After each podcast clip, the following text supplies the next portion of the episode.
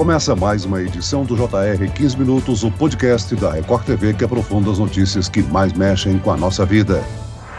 Um levantamento da Associação Brasileira de Combate à Falsificação mostra que só em 2021 o Brasil perdeu mais de 290 bilhões de reais por causa da falsificação e do contrabando. No fim de ano, com o aquecimento da economia, essas práticas se tornam ainda mais frequentes. Recentemente, uma organização criminosa que usava um aplicativo de mensagens para contrabandear cigarros do Paraguai foi alvo de uma operação da Polícia Federal. Onze mandados de busca e apreensão foram cumpridos em cinco cidades do interior de São Paulo. Nesta operação, ninguém foi preso, mas sabemos que a movimentação deste mercado paralelo é grande, difícil de prevenir e fiscalizar. Como identificar um produto falsificado ou contrabandeado? Os prejuízos que eles trazem para a economia e quais os riscos para o consumidor? O 15 Minutos de hoje esclarece essas e outras dúvidas com o diretor de comunicação da Associação Brasileira de Combate à Falsificação, Rodolfo Ramazini. Bem-vindo ao nosso podcast, doutor. Muito obrigado, é um prazer estar participando aqui aqui com vocês. E quem nos acompanha nessa entrevista é a repórter da Record TV, Adriana Perrone. Adriana, o contrabando é um problema recorrente no Brasil, não?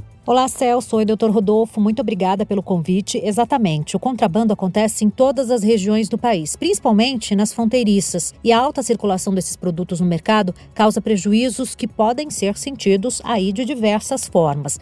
Mas antes de nós entrarmos nessa questão, eu gostaria que o doutor Rodolfo explicasse para o nosso ouvinte a diferença entre contrabando e pirataria. Doutor, essas duas práticas não estão necessariamente relacionadas, né? Relacionadas todas elas estão, mas são diferentes. Quando se trata de contrabando, é um produto que tem a entrada proibida no Brasil por lei e está entrando ilegalmente. Quando se trata de descaminho, que é uma modalidade de crime transnacional também, aí é o produto que ele é permitido aqui no Brasil, mas está entrando sem pagamento de impostos e sem passar pelos canais legais de fronteira, como é o caso, por exemplo, de celulares, uh, computadores e outros tipos de produto que entram do exterior sem o pagamento de tributos, eles são enquadrados no crime de descaminho.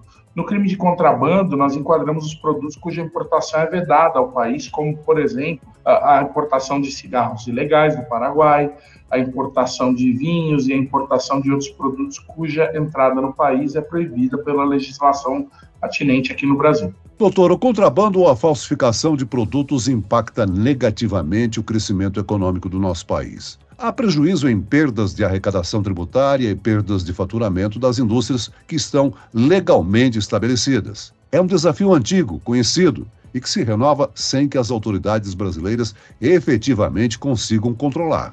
Infelizmente, não há como fazer um controle efetivo do que entra no país sem investir em pessoal e em tecnologia de maneira realmente efetiva e em grande escala. Nós temos quase 16 mil quilômetros de fronteira seca com os países limítrofes, nos quais hoje temos somente 28 postos de fiscalização, ou seja, todo o resto da fronteira está desguarnecida de agentes e de bases para fiscalizar o que entra nos países limítrofes. Além desse problema, os nossos portos, apesar de ter havido nesse último governo um incremento na quantidade de agentes e também na quantidade de equipamentos à disposição e no trabalho de inteligência, temos um, um efetivo muito pequeno para coibir a entrada de produtos ilegais pelos nossos portos. E o que preocupa a BCF principalmente, além de proteger a indústria nacional e de proteger a arrecadação tributária do Estado, é o prejuízo que esses produtos falsificados causam ao consumidor final.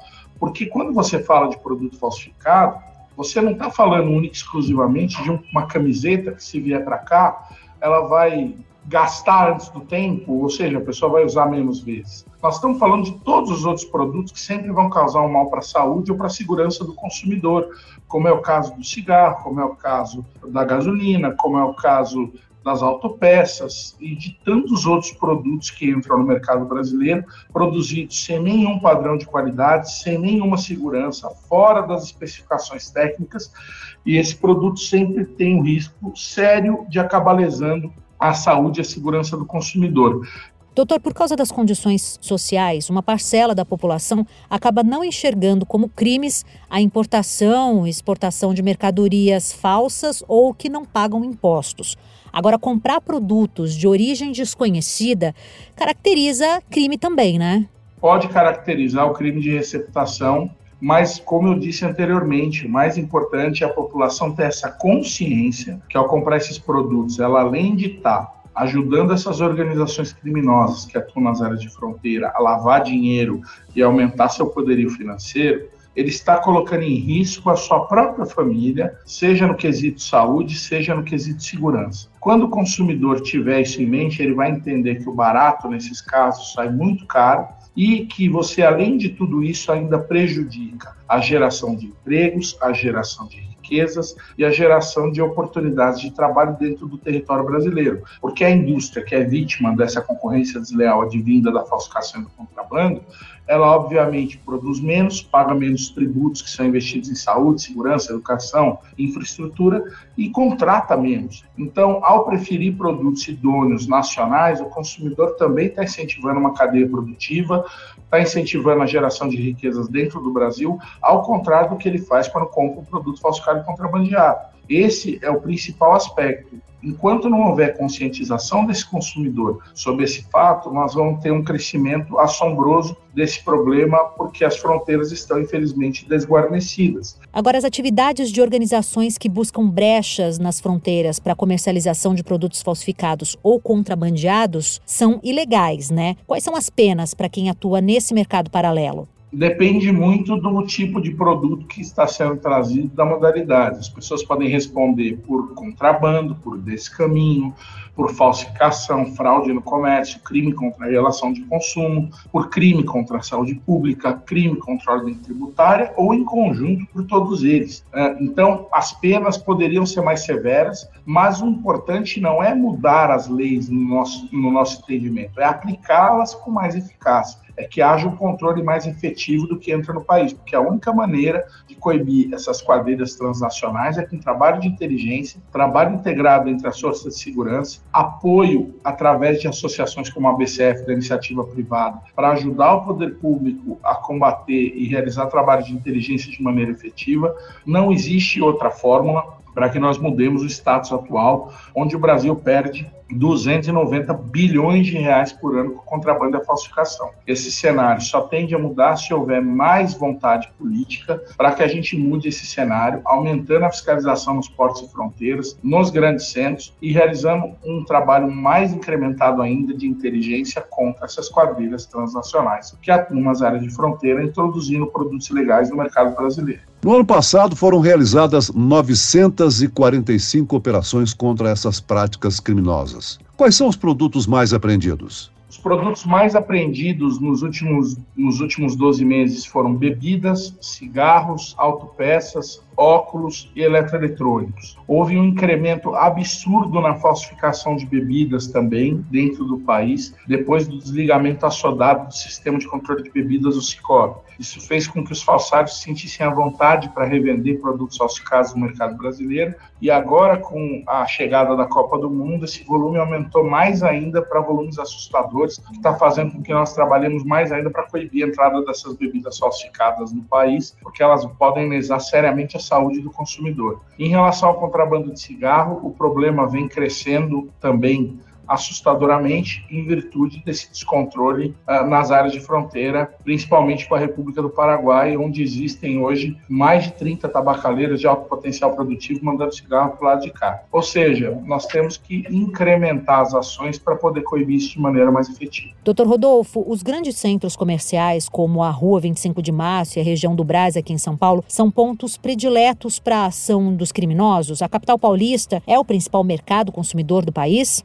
Sim, São Paulo é o maior mercado consumidor do país no que tange a comercialização de qualquer coisa, inclusive de produtos falsificados contrabandeados. A ABCF vem trabalhando em conjunto com a CPI da Pirataria da Prefeitura de São Paulo, capitaneada pelo vereador Camilo Cristófaro, realizando ações nos shoppings populares uh, que estão fechando esses shoppings, apreendendo um grande volume de mercadorias. A Receita Federal através da divisão de repressão de São Paulo, também vem realizando um trabalho importantíssimo em cima disso, tanto apoiando as ações da Prefeitura e da BCF, como fazendo ações próprias. Mas é o que eu disse, uh, são ações pontuais que não levam a gente a, a acabar com esse problema. Elas têm um, um, um, elas têm um resultado imediato muito bom de cessar a venda desses produtos nesses locais, mas as quadrilhas, obviamente, elas abastecem novamente os pontos se não houver um trabalho de inteligência para chegar na fonte produtora ou na fonte importadora desse produto. Então, nós estamos focando, além de apoiar essas ações da Prefeitura, da CPI da Pirataria, do vereador Camilo, e também apoiar as ações da Receita Federal aqui em São Paulo e em outros grandes centros, e das polícias que estão fazendo algumas ações em Belo Horizonte, em São Paulo, no Rio de Janeiro, no Paraná,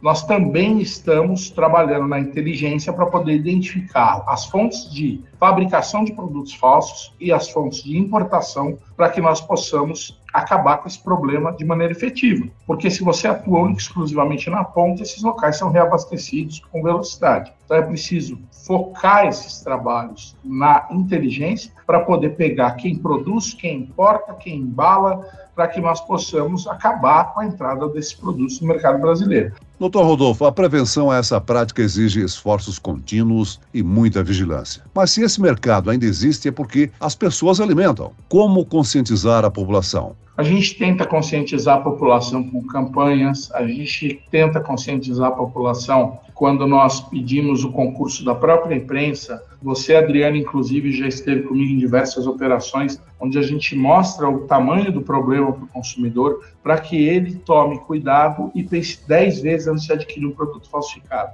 Passa pela conscientização desse consumidor entender que é um problema muito grande comprar um produto falsificado, mas passa também pelo Estado brasileiro entender que enquanto não houver uma redução dos tributos que incidem sobre a indústria no Brasil, o produto original muitas vezes acaba sem ter um preço competitivo. O principal apelo que o falsário e o produto falso tem é preço. Ao reduzir as alíquotas tributárias dos produtos nacionais que são vítimas dessa falsificação do contrabando, você tira a competitividade do falsário e dá mais competitividade à indústria, diminuindo assim a base de consumidores que compram produtos falsificados. A ABCF advoga há anos pedindo isso ao governo, que sejam reduzidas as alíquotas tributárias dos setores mais prejudicados pela falsificação e pelo contrabando, para que essa indústria possa vender mais, ter um, um, um preço mais competitivo e provenha acesso aos consumidores das classes C e E a produtos que eles normalmente acham caro demais para comprar, não tem recurso para comprar. E no momento que o país atravessou aí pós-pandemia de desemprego, crise econômica, perda de poder de compra da população, isso tudo fez com que o mercado de volume de produtos falsificados e contrabandeados aumentasse muito. Então, nós temos que inverter essa curva, reduzindo as alíquotas tributárias para que o setor produtivo tenha mais competitividade e, ao mesmo tempo, conscientizando esse consumidor dos perigos de se adquirir um produto ilegal. Agora, doutor, as festas de final de ano estão chegando e é aguardado aí um aquecimento na economia por conta das vendas. Nesse período, a falsificação ou contrabando de mercadorias é ainda maior? Vocês têm alguma estimativa? A oferta de produtos ilegais nesse período de festas aumenta em torno de 30%, o que significa que ao longo dos últimos dois, três meses aumentou a entrada de produtos ilegais no mercado brasileiro exatamente para suprir essa demanda aí de final de ano. Então, as ações de repressão, fechamento de shoppings populares, investigações e ações repressivas nas áreas de fronteira e nos grandes centros consumidores nessa época do ano se fazem ainda mais importantes para que a gente possa coibir a entrada desses produtos legais no mercado.